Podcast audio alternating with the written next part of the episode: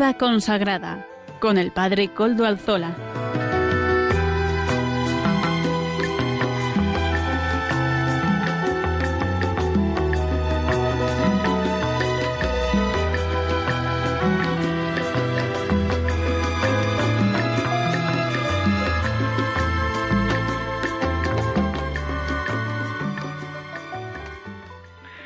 Buenas tardes, hermanos, amigos y oyentes.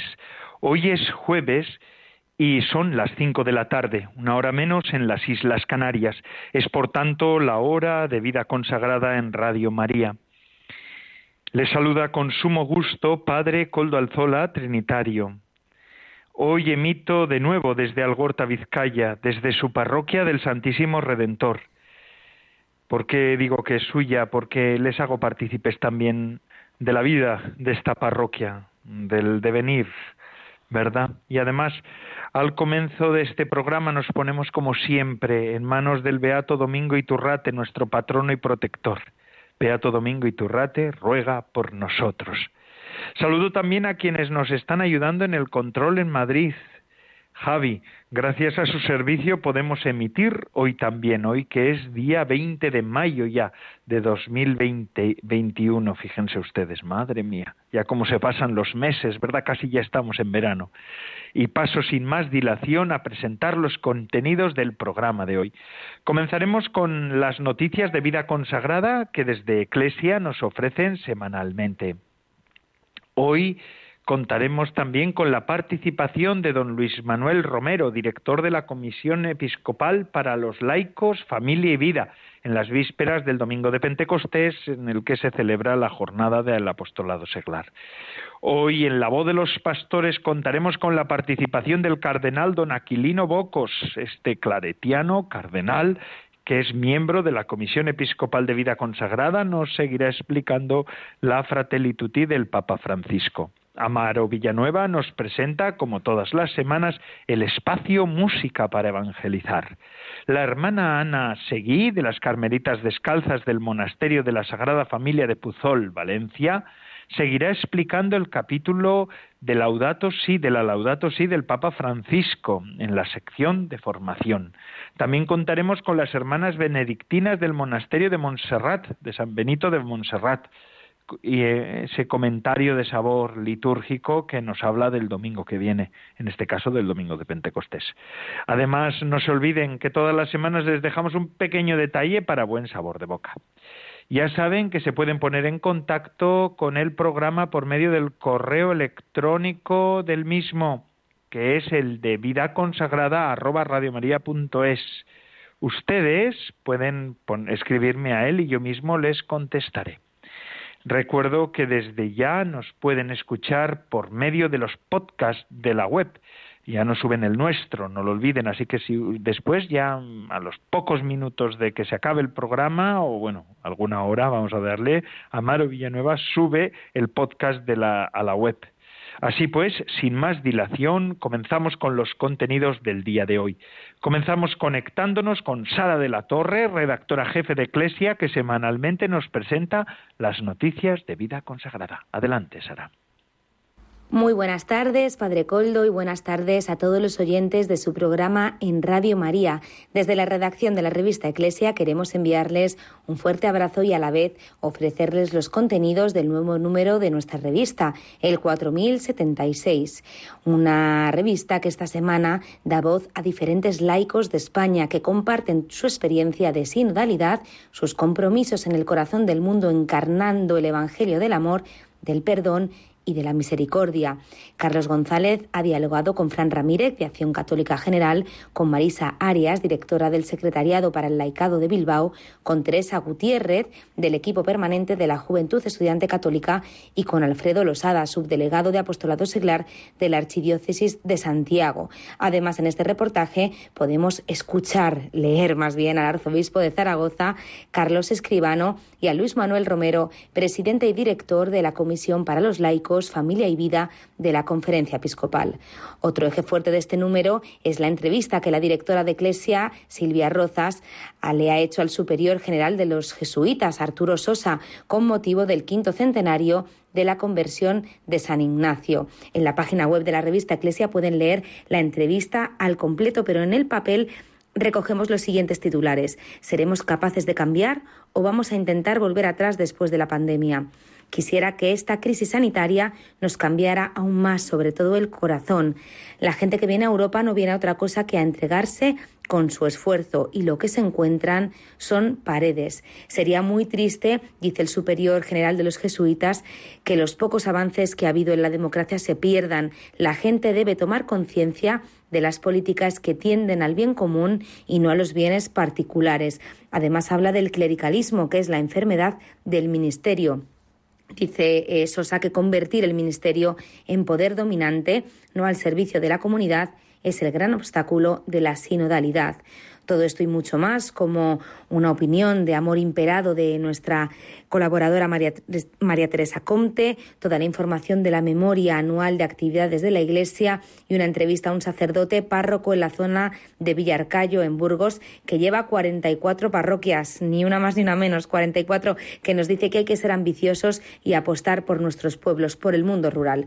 Todo esto y mucho más, como la actualidad de la Iglesia en España, la actualidad, la actualidad perdón, internacional, la crónica vaticana de la mano de nuestra corresponsal Ángeles Conde y toda la documentación del Papa Francisco, como siempre, como cada semana, os esperan en la revista Eclesia. Un fuerte abrazo, Padre Coldo, y hasta la semana que viene, si Dios quiere. Muchas gracias, Sara de la Torre, redactora jefe de Eclesia, por su colaboración en el programa de vida consagrada en el que estamos. Al comienzo del programa les decía que ya estábamos en las primerísimas vísperas del día de Pentecostés. Esta semana toda ella nos va preparando para celebrar ya la conclusión de Pascua. Es lo que nos da pena, ¿verdad? Tener que acabar el tiempo, la cincuentena pascual. Pero bueno, con una fiesta así y además es que la vida es así, ¿verdad? En Pentecostés la Iglesia sale, sale, sale, se puso en marcha, recibió el Espíritu Santo. Y por eso hoy tenemos un invitado excepcional. siempre son interesantes los invitados, pero el de hoy de un modo particular. Se llama don Luis Manuel Romero Sánchez, eh, sacerdote de Badajoz, de la Archidiócesis de Mérida Badajoz, eh, ya desde 1999. Eh, fue y ha sido párroco, ha trabajado en las parroquias, formador en el seminario y estudiante en Roma de Biblia, así que es un biblista, profesor allí en el Instituto Superior de Ciencias Religiosas de la Archidiócesis de Mérida Badajoz. Pero bueno, además de todo ese currículo, él no viene a hablarnos porque es biblista, sino sobre todo porque desde el 1 de octubre de 2017 es director del Secretariado de la Comisión Episcopal para los Laicos, Familia y Vida de la Conferencia Episcopal Española. Y eh, ahora pues también lo sigue siendo. Además fue coordinador del Congreso Nacional de Laicos. Y este domingo, domingo de Pentecostés, el 23 de mayo, se celebra el Día de la Acción Católica y el Apostolado Seglar que este año tendrá como lema Los sueños se construyen juntos.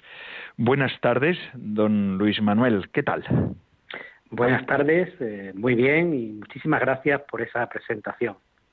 Madre mía, la he tenido que resumir porque tiene usted un currículo muy bueno. Cuando yo era eh, más joven, ahora ya no soy joven, pero bueno, también he sido joven. Ahora tengo 43 años, pero, pero y algunos dicen que como sacerdote todavía uno es joven, pero bueno, ya, ya uno se sabe. Cierto. Se sabe que no. Yo tengo una edad parecida y todavía también me sigue denominando como sacerdote joven. Y voy a cumplir, si Dios quiere, en junio, en junio 22 años de ministerio. Sí. Qué maravilla. Pero bien aprovechados, porque tiene usted un currículo importante. Eh, Comisión Episcopal eh, de, para los laicos, familia y vida. Eh, de la Conferencia Episcopal Española. ¿Qué es, qué, qué es esa comisión episcopal? ¿Cuál es, ¿Cuál es su cometido? Porque usted es el director de la misma. Sí, esta comisión la verdad es que abarca un campo amplísimo de, la vida y de la acción pastoral de, nuestra Iglesia en España, porque está comprendido todo el tema del laicado, pero de una forma más concreta para que nuestros oyentes puedan entenderlo. Desde esta comisión eh, se coordinan las delegaciones de apostolado seglar de cada una de las diócesis españolas, asociaciones y movimientos laicales de ámbito nacional, Estamos hablando de 100 asociaciones y movimientos. 100 eh, asociaciones hay en España en este momento. De ámbito nacional, es decir, eh, erigidas por la Conferencia Episcopal Española. Hay más, pero algunas son solo de ámbito diocesano, eh, están en algunas diócesis reconocidas por los obispos y no tienen el reconocimiento de la conferencia episcopal como tal. Pero con reconocimiento oficial, porque ya están presentes en casi todas las diócesis de España, estamos hablando de 100 asociaciones, de diversos ámbitos, de diversas edades, y en, ese, hay mucha variedad. Después también desde la comisión se coordina el tema de infancia y juventud y familia y vida. Es decir, hay dos subcomisiones, la de infancia y juventud, familia y vida, que tienen dos directores, pero que me, corresponde a mí coordinar también cada una de esas dos subcomisiones. Por lo tanto, es, desde mi punto de vista, la comisión, vamos, desde mi punto de vista no, es que es así, es la comisión más amplia de la Conferencia Episcopal Española, eh, tiene una gran importancia, fue la primera, además, que, que como tal se constituye en la Conferencia Episcopal Española también. Sí, sí, sí. Bueno, es interesante. Cuando habla usted de asociaciones, ¿a qué tipo de asociaciones? Porque los oyentes, para que los oyentes las puedan identificar también en eh, esas asociaciones. Claro, nos referimos siempre a asociaciones y movimientos laicales eh, que están en diversos sectores o ámbitos de la vida de la Iglesia. Pues decir, por ejemplo, todo el, ámbito de la acción católica está dentro de esas asociaciones. Acción Católica General y los movimientos de acción católica especializada. Está como grandes asociaciones con capas, que pertenecen al ámbito de la educación. Manos Unidas, eh, que se preocupa de la campaña contra el hambre, el desarrollo en los países del tercer mundo, o esta renovación carismática, o esta cursillo de cristiandad, eh, es decir, de, muchos sectores, o está el movimiento Scout, que también es muy amplio, sí. liberación, una gran la evangelización de la evangelización de la Iglesia en España en cierta medida pasa también por estas asociaciones, ¿verdad? Entonces es preeminentemente una una comisión episcopal para la evangelización y para la difusión del evangelio, para el anuncio del evangelio, ¿verdad? Claro, ciertamente. Sabemos que la vocación y, y la razón de ser y la dicha de la Iglesia es evangelizar y evangeliza toda la Iglesia, ciertamente. Evangelizan los pastores, evangeliza la vida consagrada y evangelizan los laicos. Y es muy importante el papel de los laicos actualmente, siempre, y actualmente lo tenemos que ver como fundamental en la evangelización de la, de la Iglesia, ¿no? Porque los laicos son la gran mayoría de, la Iglesia, del pueblo de Dios. Debemos decir que el 95-96% del pueblo de Dios son los laicos. Y, eso es importante destacarlo porque, porque a veces se ha pensado que quien tiene la misión de evangelizar eran solo los pastores o la vida consagrada. Y los laicos tienen que evangelizar, es que son fundamentales. Así es. De hecho, en este último tiempo, la vida consagrada, este programa es de vida consagrada, los religiosos nos hemos dado cuenta que a, nuestro, a nuestros carismas también están asociados los laicos, que el Espíritu Santo también llama a ellos. Pero además, eh, don Luis Miguel, don Luis Manuel, perdón, le, me gustaría hablarle, vamos, este domingo, mm, domingo de Pentecostés, se celebra también, entre otros, el Día del Apostolado Seglar, Día de la Acción Católica y el Apostolado Seglar. ¿Por qué esta jornada es la del Apostolado Seglar? Bueno, pues coincidiendo con la solemnidad de Pentecostés, que nace la vida de la Iglesia, una Iglesia que, como nos dirán también los textos mm, bíblicos de la liturgia del, domingo, eh, se nos invita, bueno, primero a recibir el Espíritu Santo y el Espíritu Santo nos lanza fuera, fuera de lo que es eh, los muros del templo, de la sinagoga en aquel momento, o de la casa donde estaban reunidos los discípulos por miedo a los judíos, y, podríamos decir que comienza con Pentecostés eh, esa que el Papa Francisco llama ser iglesia en salida, es decir, la evangelización, lanzarnos a la misión. Y como decía anteriormente, los laicos principalmente son los que les corresponde esa tarea, porque ellos son los que están más en contacto con las realidades temporales, con el mundo, con los ambientes, porque, como nos dirá el Concilio Vaticano II, Christi Fideles Laici, lo propio y peculiar de los laicos es estar en el corazón del mundo, es dar testimonio de su ser iglesia en el ámbito de la economía, de la política, del trabajo, de los medios de comunicación, en el ámbito de, la, educación, de la cultura. Por eso se asocia de una forma especial esta jornada de Pentecostés principalmente a los laicos, aunque es verdad que toda la Iglesia está llamada a, a ser en salida, a tener esa dimensión evangelizadora, esa dimensión misionera. Ya, ya, ya. Y este año que tienen ustedes un lema muy sugerente. Bueno, tenemos todos, porque todos vamos a celebrar esta jornada. Los sueños se construyen juntos. Qué bonito. ¿Qué significa esto? ¿Por qué este lema, no? ¿De dónde nos viene? Sí, este lema está tomado de la última encíclica del Papa Francisco, Fratelli Tutti, del número 8, y también se quiere situar en la línea de lo que fue el Congreso de Laicos que celebrábamos en, en febrero del año pasado, de 2020. Eh, quiere destacarse con este lema, en principio, que cuando hablamos de, de sueños, nos estamos refiriendo no tanto a nuestros sueños, a los que nosotros podemos pensar, imaginar, vislumbrar, sino que se nos invita en primer lugar a descubrir cuáles son los sueños de Dios.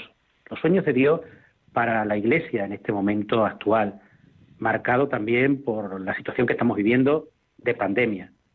Entonces, lo primero es una invitación a hacer discernimiento, a que nos preguntemos qué es lo que Dios nos está pidiendo en estos momentos, para descubrir cuál es el qué es o cuál es el sueño o los sueños que Dios tiene sobre nosotros. Y estos sueños de Dios se construyen juntos. Es decir, Dios quiere y nos invita a caminar juntos como iglesia, en sinodalidad. Por eso los construimos juntos esos sueños. Solo desde ahí se hacen realidad los sueños de Dios, desde la sinodalidad, es decir, desde la comunión, desde el sentirnos unidos, pastores, vida consagrada, laicos, a nivel del laicado, que nos sintamos también unidos todos los movimientos, asociaciones, laicado asociado, no asociado, que descubramos en definitiva que es fundamental para hacer realidad los sueños que Dios tiene para la Iglesia, la comunión, el estar unidos, y además esos sueños eh, también son hacia afuera, es decir, de alguna forma, pues también el Señor nos está pidiendo como iglesia que sepamos estar muy atentos a nuestros hermanos que piensan diferente, a aquellos que están sufriendo en estos momentos, que tomando como referencia esa encíclica del Papa Francisco, Fratelli Tutti, nos sintamos todos hermanos y llamados a ser buen samaritano de aquellos que actualmente están sufriendo y que de alguna forma se encuentran en la cuneta de la historia. Sí, sí, sí. Tiene un, un, mensaje de los obispos también muy interesante, ¿verdad? Además, han preparado material de reflexión, vigilias de oración. Es, eh, tiene un trabajo siempre se prepara un material. Sí, también se está difundiendo a través de las redes sociales, con un, con un vídeo que ha elaborado la, la, Acción Católica, con testimonios. Y bueno, y a través también de la, de la, de la conferencia episcopal, de, de prensa, ¿no? También Qué bueno, qué bueno. Incluso también es muy sugerente, porque el cartel hay unas manos con un puzzle, y después también una iglesia, el Espíritu Santo, con rostros, porque esta iglesia que decimos que, la formamos todo y que vamos caminando juntos, en sinodalidad, la formamos hombres y mujeres, y con rostros, no estamos hablando de, de cosas abstractas ni de, ni de números, ¿no? Estamos hablando de personas concretas, ¿no? Con sus vidas. Claro que sí. Y todos somos importantes y todos somos necesarios en esta iglesia un cartel muy sugerente y muy bueno. Y es que además esto nos entroncaba también con el congreso del año pasado, ¿verdad? Del cual usted fue eh, coordinador, si no estoy mal informado, ¿no? Eh, sí, El congreso de laicos, que fue un momento muy importante dentro de la historia del laicado en la Iglesia, de la historia reciente del laicado en la Iglesia en España. Sí, yo diría que ha marcado un antes y un después en la vida de la Iglesia en España, sobre todo recientemente, claro, eh, no solo del laicado, porque era un congreso de, toda la Iglesia en España, aunque estuviera focalizado en el laicado. Y eso lo quisimos reflejar también porque fue un congreso en el que participaron eh, laicos de todas las diócesis de España, movimientos, asociaciones, pero también vida consagrada, eh, sacerdotes, un gran número de sacerdotes y 70 obispos. Es decir, de alguna forma, un reflejo de lo que es también nuestra iglesia y nuestro pueblo de Dios. Fue eh, un, gran encuentro de comunión, un ejercicio también de discernimiento, también donde compartimos la riqueza y, la pluralidad de nuestra iglesia y descubrimos que, nuestra iglesia sigue estando viva. Y ahora lo que queremos es continuar ese, camino, con todas las aportaciones que se recogieron en el Congreso, que se han editado en una guía que se llama Guía de, Trabajo del Postcongreso, pues tomando como referencia esa guía, queremos ahora continuar un camino porque el objetivo era también que lo trabajado y vivido con motivo del Congreso no se quedase en algo puntual, en un acontecimiento de un fin de semana y después se recoge en un libro de acta que se guarda en una estantería, sino que hubiera continuidad de ese Congreso, que hubiera un más allá. Y es lo que estamos trabajando ahora, especialmente desde la Comisión y desde un Consejo Asesor de Laicos que se ha creado a nivel nacional, formado en su gran mayoría por laicos, para ir poniendo en marcha para ir desarrollando y profundizando lo que surgió en el Congreso de Laicos. Qué interesante. Usted que vivió el Congreso en primera persona y en primera línea, eh, ¿qué recuerdos tiene de aquel Congreso? ¿Cómo fue la cosa? ¿Qué, momentos importantes podría, podría subrayar? Alguno, vamos, que no tenemos mucho tiempo. Lo malo de la radio es que tenemos poquito tiempo, don Luis Manuel. Para mí, la verdad es que fue una experiencia eh, inolvidable. Ya no solo el Congreso, porque eh, esto comenzamos a prepararlo un año y medio antes del Congreso. Podríamos decir que en tiempo récord también. Y, yo estaba recién llegado a esta comisión y me encargaron esta responsabilidad, eh, sin tener experiencia de haber preparado nunca ningún encuentro de, este tipo, ni siquiera a nivel diocesano, menos a nivel nacional. Entonces, todo el proceso y ese fin de semana, para mí, es, es algo, fue algo inolvidable, sobre todo por la experiencia que decía antes de sinodalidad es decir, de, trabajar con los laicos. He aprendido y sigo aprendiendo muchísimo del trabajo con los laicos. Yo tengo que decirlo, pero desde que, estoy aquí, especialmente en esta comisión, eh, soy mejor sacerdote o un sacerdote más, más maduro eh, gracias a los laicos, porque de ellos aprendo muchísimo. Ese fin de semana fue todo un, encuentro de, de, comunión también, de descubrir, como decía antes, riqueza, pluralidad de nuestra iglesia, una iglesia viva eh, creo que se percibió en el Congreso también frescura, novedad, entusiasmo, ilusión, como un signo de esperanza también, como si comenzara a surgir una nueva primavera para la Iglesia en España y especialmente para el laicado. Y una de las, de las cosas pequeñitas, pero que a su vez fue importante y que lo destacó mucha gente en lo que fue el Congreso, es que en el espacio donde estuvimos, que era un pabellón, que tuvimos que de alguna forma decentar y preparar, eh, también colocamos en el centro del pabellón una capilla, una capilla pequeñita, y la, capilla estaba constantemente llena de gente. Ese símbolo de la capilla quería expresar claramente que los que estábamos allí reunidos no estábamos reunidos en nuestro nombre, y que lo que queríamos era precisamente que fuera el Espíritu Santo el que nos hiciera ir descubriendo cómo caminar como iglesia en España, cómo dinamizar el laicado e impulsarlo en los próximos años. Entonces yo creo que se percibió un encuentro de comunión entre nosotros y con el Espíritu Santo animando, impulsando eh, esta experiencia como tal de discernimiento y de sinodalidad. Qué bueno. Y además, hasta el COVID eh, les respetó porque fue en febrero y ya después en fue a mediados de febrero fue a mediados de febrero hasta en eso la verdad es que actuó la providencia divina porque si no claro ya sería muy difícil haber eh, hecho una experiencia de este tipo de tantísima gente, ¿no? Nos juntamos aproximadamente 2.400 personas, representantes, como digo, de, todas las diócesis de España, ¿no? Y eso hubiese sido muy complicado organizarlo después ya de, esta experiencia que estamos viviendo de la pandemia. Así es, así es. Pues bueno, eh, don Luis Manuel, Muchísimas gracias por su tiempo. Ya nos ha llegado la hora, porque ya digo que en Radio María hasta el tiempo corre, hasta en, más bien hasta en Radio María corre el tiempo, ¿verdad? Todo sabe a eternidad menos el tiempo que corre. Muchísimas gracias, que tengan una feliz fiesta de Pentecostés.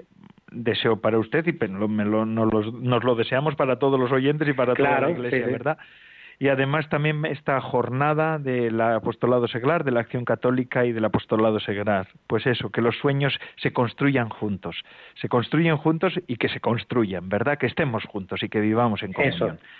que así sea. Muchas gracias, Padre Coldo, y a seguir soñando juntos con este renovado Pentecostés para nuestra Iglesia de España. Así es, así es. Y ahora vamos a continuar con nuestro programa. La voz de los pastores, en este caso eh, el cardenal Aquilino Bocos, que nos ofrece estos minutos de comentario de la Fratelli Tutti. Adelante, cardenal. Queridas hermanas y hermanos de vida consagrada y cuantos escucháis este programa de Radio María, estamos esperando la venida del Espíritu Santo es bello poder reflexionar sobre el mensaje de la encíclica Fratelli Tutti, sobre la fraternidad y la amistad social, sabiendo que el Espíritu clama en nosotros y nos ayuda a llamar a Dios Padre y a los demás hermanos. Hoy fijamos la atención sobre los números 225-235, que son los primeros del capítulo séptimo, titulado Caminos de Reencuentro. Estos números no necesitan comentario, basta leerlos, pues las palabras del Papa son inteligibles para todos. Eso sí, también son interpelantes a nivel personal y comunitario, a nivel familiar, social y político. El capítulo séptimo inicia con estas palabras. En muchos lugares del mundo hacen falta caminos de, de paz que lleven a cicatrizar las heridas. Se necesitan artesanos de paz dispuestos a generar procesos de sanación y de reencuentro con ingenio y audacia. En los sucesivos números se nos proponen dos itinerarios. Primero, recomenzar desde la verdad. Segundo, la arquitectura y la artesanía de la paz. El primer itinerario es poner la verdad en el centro del diálogo para resolver conflictos, enfrentamientos y actitudes hostiles. La verdad, clara y desnuda, es el pilar que permite construir una nueva andadura de comprensión y de mirar juntos hacia adelante. Solo desde ella se logra y se vive la paz. La verdad nos hace libres, transparentes, auténticos, fiables. La mentira es siempre causa de divisiones y tapadera de egoísmos y de maquinaciones. Tenemos que pedir al Espíritu Santo que nos dé el don de la verdad y que otorgue este don a quienes rigen los pueblos. En nuestro mundo ya no hay lugar para las diplomacias vacías, para disimulos, para dobles discursos, para ocultamientos, para buenos modales que esconden la realidad. Hace falta aprender a cultivar una memoria penitencial capaz de asumir el pasado para liberar el futuro de las propias insatisfacciones, confusiones o proyecciones. Esta memoria penitencial ayuda a cambiar el corazón y posibilita la reconciliación. El Papa trae a este respecto lo que él dijo en el mensaje de paz de 2019. El proceso de paz es un compromiso constante en el tiempo es un trabajo paciente que busca la verdad y la justicia, que honra la memoria de las víctimas y que se abre paso a paso a una esperanza común más fuerte que las venganzas. Luego subraya la unión entre la verdad, la justicia y la misericordia. Las tres juntas son esenciales para construir la paz y por otra parte cada una de ellas impide que las otras sean alteradas. La verdad no debe, de hecho, conducir a la venganza, sino más bien a la reconciliación y al perdón.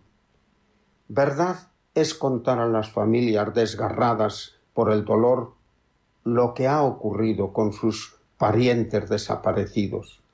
Verdad es confesar qué pasó con los menores de edad reclutados por los actores violentos. Verdad es reconocer el dolor de las mujeres víctimas de la violencia y abusos. Cada violencia cometida contra un ser humano es una herida en la carne de la humanidad. Cada muerte violenta nos disminuye como personas. La violencia engendra violencia, el, el odio engendra más odio y la muerte más muerte tenemos que romper esa cadena que se presenta como ineludible. ¿Cómo ser arquitectos y artesanos de la paz? ¿Cómo construir la paz? Ante todo es necesario proceder sin prejuicios. Hay que identificar bien los problemas y hay que posibilitar que el otro aporte una perspectiva legítima. En toda ocasión hay que dejar una puerta abierta a la esperanza. Claro que esto supone concordar las bases de una convivencia libre, justa y solidaria.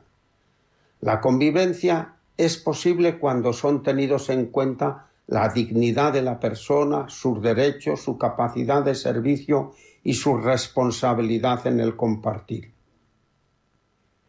Otra consideración oportuna. ¿Somos artífices de la paz cuando tenemos en cuenta el sentido de pertenencia. Dice muy acertadamente el Papa, nuestra sociedad gana cuando cada persona, cada grupo social se siente verdaderamente de casa. En una familia los padres, los abuelos, los hijos son de casa. Ninguno está excluido. Si uno tiene una dificultad incluso grave, aunque se la haya buscado él, los demás acuden en su ayuda, lo apoyan. Su dolor es de todos. En las familias todos contribuyen al proyecto común, todos trabajan por el bien común, pero sin anular al individuo. Al contrario, lo sostienen, lo promueven. Se pelean, pero hay algo que no se mueve, es el lazo familiar. Las peleas de familia son reconciliaciones después. Las alegrías y las penas de cada uno son asumidas por todos. Eso sí, es, eso sí que es ser familia. Si pudiéramos lograr ver al operante político o al vecino de casa con los mismos ojos con que vemos a los hijos, a las esposas, a los esposos, a los padres o madres, qué bueno sería.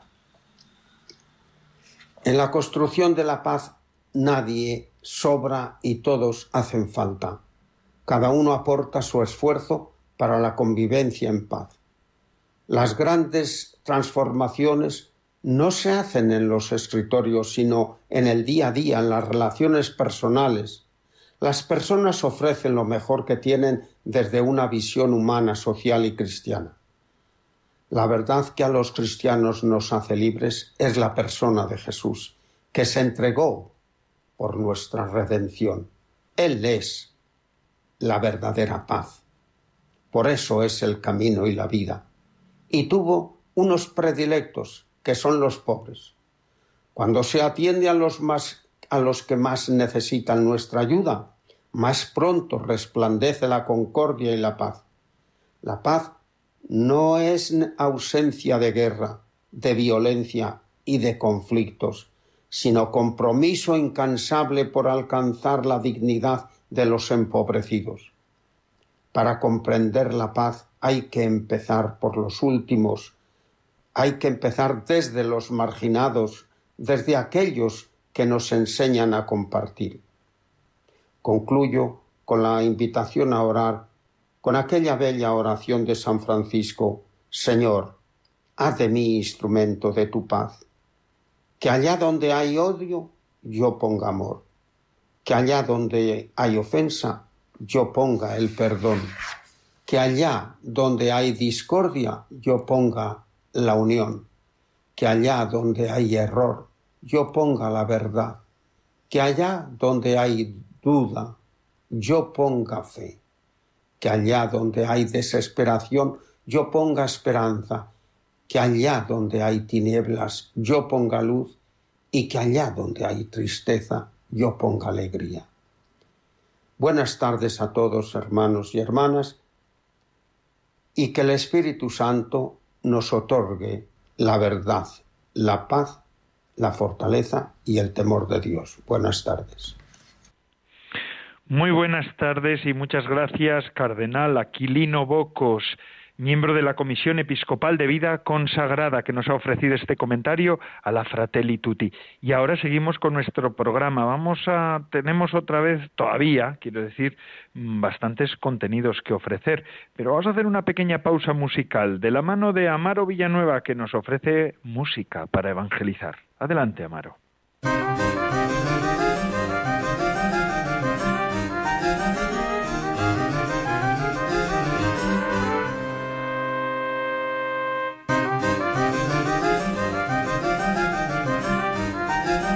Buenas tardes, Padre Coldo, y buenas tardes a todos los oyentes de Radio María.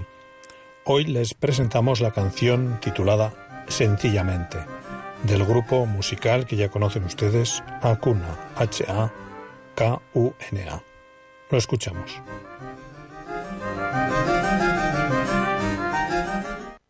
Creo sencillamente disfrutar de la serenidad del creer. Desligar el creer sentir. Creo mi Dios y basta.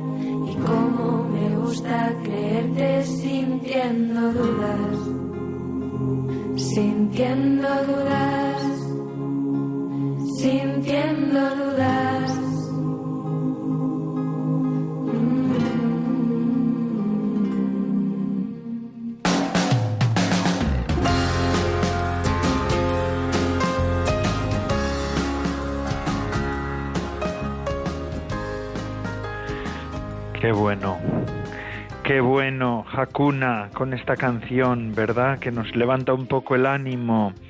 Esto es música para evangelizar de Amaro Villanueva, nuestro colaborador, también laico, ¿eh? Hoy estamos con él en un programa en el que hablamos también del laicado. Y bueno, vamos a continuar con nuestro programa. Ya les he dicho la segunda parte, otros contenidos. Y ahora contamos con la hermana Ana Seguí de las Carmelitas Descalzas del Monasterio de la Sagrada Familia de Puzol, en Valencia. Ella seguirá explicándonos la Laudato Si del Papa Francisco. Estamos en la sección de formación. Adelante, hermana Ana Seguí. Mi saludo cordial a todos los oyentes de Radio María. Procedo hoy con el tercer punto del capítulo quinto de Laudato Si. Este tercer enunciado lleva como título Diálogo y transparencia en los procesos decisionales. Esto supone para los responsables de la política y los grandes debates decisionales que apalabren las cuestiones con justicia, verdad y transparencia y que informen exponiendo con claridad los acuerdos, expulsando toda posible corrupción de propuestas turbias y engañosas. Todo nos ha de ser dado a conocer para estar bien informados y poder incidir en las decisiones de emprendimientos y proyectos. Estar siempre alerta ante la acechanza de la posible corrupción. Tener una actitud vigilante y responsable. En los planes de proyectos productivos prima el estudio del impacto ambiental efectivo y libre, transparente e independiente de toda presión económica o política. El Papa aconseja implicar en ello a las personas que van a ser las beneficiarias por su trabajo y economía, informarlas de los diversos riesgos y las posibilidades positivas. Ellos tienen derecho a ser escuchados para acordar un consenso común. Dice el Papa, en la mesa de discusión deben tener un lugar privilegiado los habitantes locales, quienes se preguntan por lo que quieren para ellos y para sus hijos, y pueden considerar los fines que trascienden el interés económico inmediato. Para todo hace falta sinceridad y verdad en las discusiones científicas y políticas, sin reducirse a considerar qué está permitido o no por la legislación. Lo importante es lo que beneficia a las personas y lo ambiental. Las necesidades humanas y ambientales deben estar por encima de normas y legislaciones. Las políticas han de atender con honradez todo aquello que favorece a los ciudadanos. El bien de la humanidad está por encima de todo, junto con la naturaleza. Actualmente hace mucha falta y vigilancia para detectar los riesgos ambientales que afectan el bien común, sea paisajístico, terrenos, mares y ríos afectados por vertidos tóxicos, quedando la fauna y la flora agredida. Todo lo que dañe la calidad de vida para las personas y la naturaleza debe ser analizado de inmediato para no seguir provocando mayores males. Ser conscientes de que la cultura consumista que da prioridad al corto plazo y al interés privado puede alentar trámites demasiado rápidos o consentir el ocultamiento de información. No permitamos que se nos oculte la verdad. Debemos exigir que la información luzca por su transparencia, porque está en riesgo la salud del planeta y de toda la humanidad. Todo proyecto que se emprenda tiene que garantizar la aportación de un verdadero desarrollo integral, analizar sus motivaciones, los beneficios o posibles perjuicios, preguntarse ¿Para qué? ¿Por qué? ¿Dónde? ¿Cuándo? ¿De qué manera? ¿Para quién? ¿Cuáles son los riesgos? ¿A qué costo? ¿Quién paga los costos y cómo lo hará? La prioridad está en garantizar siempre lo que es derecho humano y bien común, como es el agua potable. Eso es indudable y supera todo análisis de impacto ambiental de una región. Las necesidades básicas deben estar bien cubiertas para todos. Nada debe anteponerse al bien común, que debe llegar con amplia justicia y generosidad para todos. Se trata de dar prioridad al bienestar y felicidad de los seres humanos y aliviar el gemido de la madre tierra herida. En la Declaración de Río de 1992 se sostiene que cuando haya peligro de daño grave o irreversible, la falta de certeza científica absoluta no, deberá utilizarse como razón para postergar la adopción de medidas eficaces que impidan la degradación del medio ambiente.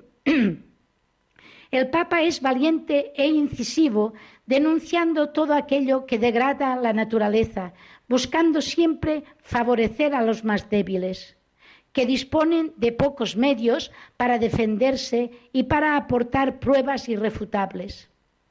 En estos momentos, lo único eficaz ante las dudas o pruebas que revelan deterioros es detener toda actividad o proyecto que siga generando daños irreversibles al ambiente y a las personas. No se trata de refutar toda innovación y avance tecnológico que permita mejorar la calidad de vida de una población. Pero la rentabilidad no puede ser el único criterio a tener en cuenta. El Papa llama a evaluar las situaciones problemáticas con participación de todas las partes interesadas y buscar el mejor bien para todos. Todo proyecto debe tener otras propuestas alternativas y optar por lo que ofrezca mejores garantías y efectos beneficiosos. No tacañear en hacer evaluaciones para ofrecer resultados eficaces y duraderos. Termina este tercer enunciado reconociendo el Papa que hay discusiones sobre cuestiones relacionadas con el ambiente donde es difícil alcanzar consensos e invita a debates transparentes que favorezcan el bien común.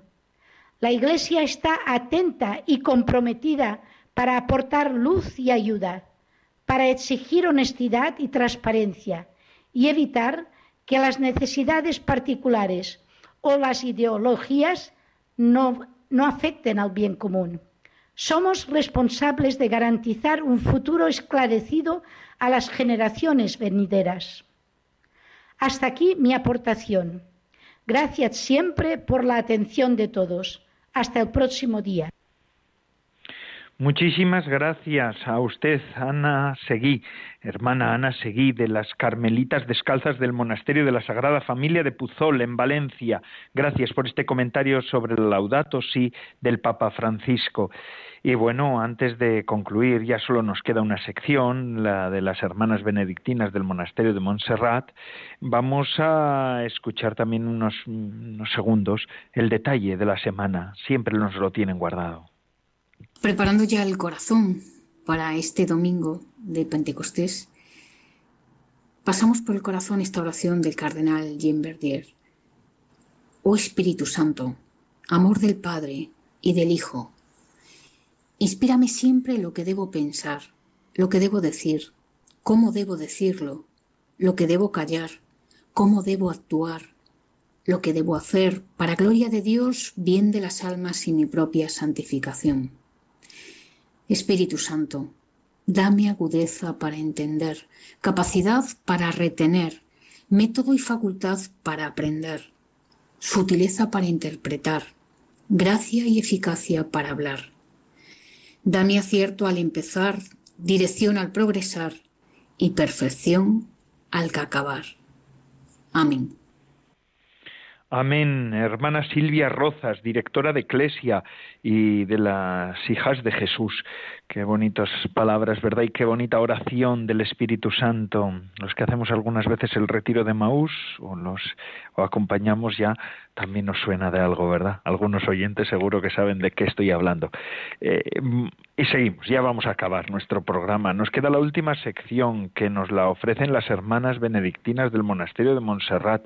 Un comentario de sabor litúrgico que nos va a adelantar la liturgia del domingo que viene, que es Pentecostés. Buenas tardes, Padre Coldo y oyentes del programa de vida consagrada de Radio María. Desde nuestro monasterio os presentamos el comentario al Evangelio de este domingo. Domingo de Pentecostés, la fiesta que culmina en las siete semanas que llevamos celebrando que el Señor resucitó la madrugada de Pascua. Que las mujeres encontraron la tumba vacía y que a partir de entonces el Señor se fue apareciendo en repetidas ocasiones a los discípulos hasta que éstos fueron capaces de creer de verdad que había resucitado y pudo subir al Padre y enviarnos el Espíritu que nos había prometido. Siete semanas, como siete son también los dones del Espíritu, sabiduría, entendimiento, ciencia, consejo, piedad, fortaleza y temor de Dios. Siete semanas, como mandaba contar desde Pascua el capítulo 23 del libro del Levítico, para celebrar lo que después se llamaría el Shavuot, la fiesta de las semanas, y en las que se presentaba la ofrenda de trigo nuevo, los primeros frutos y diversas ofrendas animales al Señor. Ese mismo día celebraréis una reunión santa, decía el Levítico, y no haréis ninguna clase de trabajo duro. Esta es una ley permanente que pasará de padres a hijos y donde quiera que viváis. Y así ha sido porque los judíos continúan celebrando esta fiesta y nosotros también. Ambos continuamos celebrando una reunión santa. Celebramos cosas distintas, pero ambas forman parte de la historia de la revelación, de esa historia de amor loco por parte de Dios a su humanidad, a nosotros. Los judíos actualmente en el Shavuot, que han celebrado el pasado lunes y martes, y en el que tienen por costumbre leer el libro de Ruth y estudiar la Torá, recuerdan cómo Dios dio la ley a Moisés en el Sinaí, la Torá, lo que le permitió al pueblo judío saber cómo vivir a partir de entonces. La Torá, la ley de Moisés, les convirtió en un pueblo, les dio su identidad y les enseñó a comportarse de un modo agradable a Dios. Una vez salidos de la esclavitud de Egipto y de haber cruzado el desierto acompañados por Dios hacia la tierra prometida, Dios no les dejaba solos, porque aún no estaban preparados para seguir adelante. Pero con la Torá les dio la autonomía necesaria para continuar su vida de un modo adulto. Por el desierto habían andado un poco como los niños, en volandas. Una vez recibida la ley, ya sabían qué tenían que hacer no era necesario que les llevaran de la mano.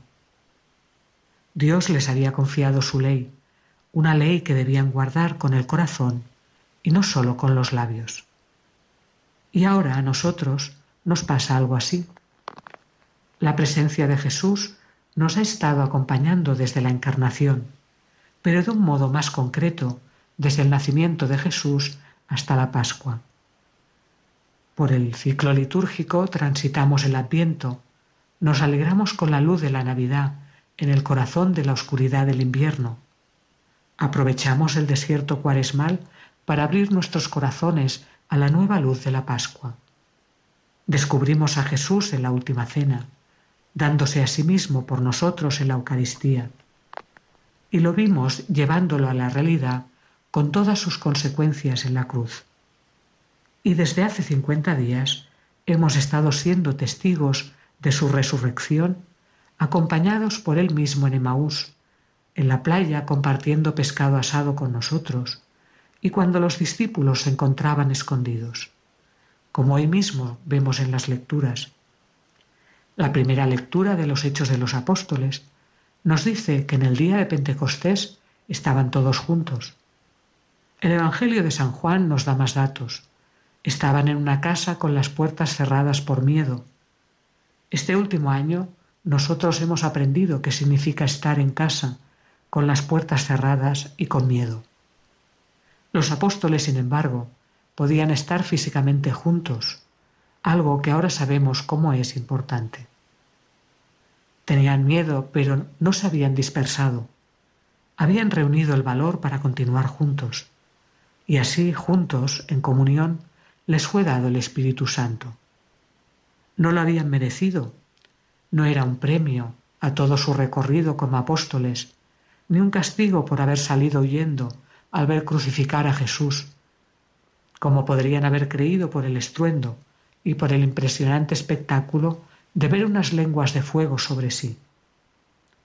El Espíritu Santo, como todo lo que vale la pena en nuestra vida, como todo lo que viene de Dios, es un don, un regalo. Es la consecuencia, el fruto de una promesa de amor. El amor incondicional de Dios por su criatura, por cada uno de nosotros. Y si a pesar del miedo, si a pesar de estar acongojados y asustados, aún nos mantenemos unidos, con el corazón abierto a ese Jesús que nos saluda con un deseo de paz, entonces nos pasa como a Israel al recibir la Torá. Nos convertimos en un pueblo nuevo, en el pueblo de Dios. Nos hacemos adultos. Eso es lo que les pasa a los apóstoles. El fuego del Espíritu reposa sobre ellos y los transforma. Se hacen capaces de abrir las puertas, de salir afuera a predicar y de hacerlo de modo que todos les entienden, sean quienes sean, sean de donde sean. Y es que lo que nace del amor, todo el mundo lo entiende, todo el mundo lo comprende.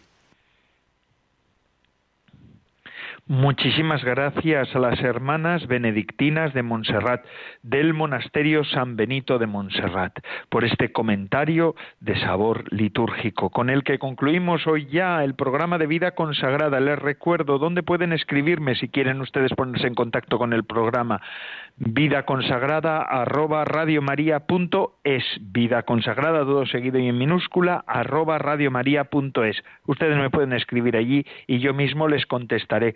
Y sin más hemos acabado una semana más. Muchas gracias por la fidelidad de los que nos están escuchando. Se despide de todos ustedes Padre Coldalzola Trinitario. Pero antes de acabar hoy quería también recordar um, por, mm, con la voz de Yolanda, nuestra colaboradora, la colaboradora de Radio María, seguramente que los habituales la escucharán su voz y la reconocerán, cómo pueden ayudar también a este a que se haga posible este milagro de la radio de la Virgen. Esto se hace con la ayuda de tantos, así que Ustedes recen por mí, yo rezo por ustedes. Rezamos todos por Radio María y por la Iglesia en este día de Pentecostés que vamos a celebrar y además colaboramos. Padre Coldalzola se despide. Hasta la semana que viene.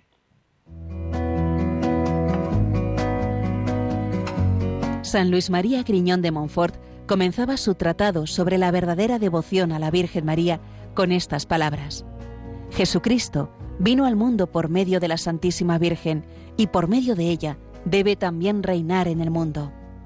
Para colaborar al advenimiento de ese reinado de paz y amor, orando intensamente en la espera de un nuevo Pentecostés con la Madre de Jesús en este mes de mayo, te pedimos nos ayudes a ser testigos de esperanza y misericordia en nuestro mundo, herido por tantas formas de sufrimiento. Así, Con tu oración, voluntariado y donativos, podremos extender a todos los lugares de la tierra la voz del buen pastor que quiere llamar a cada oveja por su nombre. Colabora. Puedes hacerlo sin moverte de casa con una simple llamada al 91 822 8010 o a través de nuestra página web www.radiomaria.es, donde verás los números de cuenta a donde podrás realizar una transferencia bancaria o a través de pasarela de pago con tarjeta. Además, tenemos disponible el método de pago Bizum.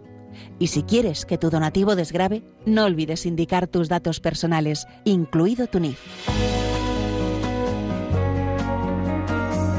Testigos de Esperanza con Radio María.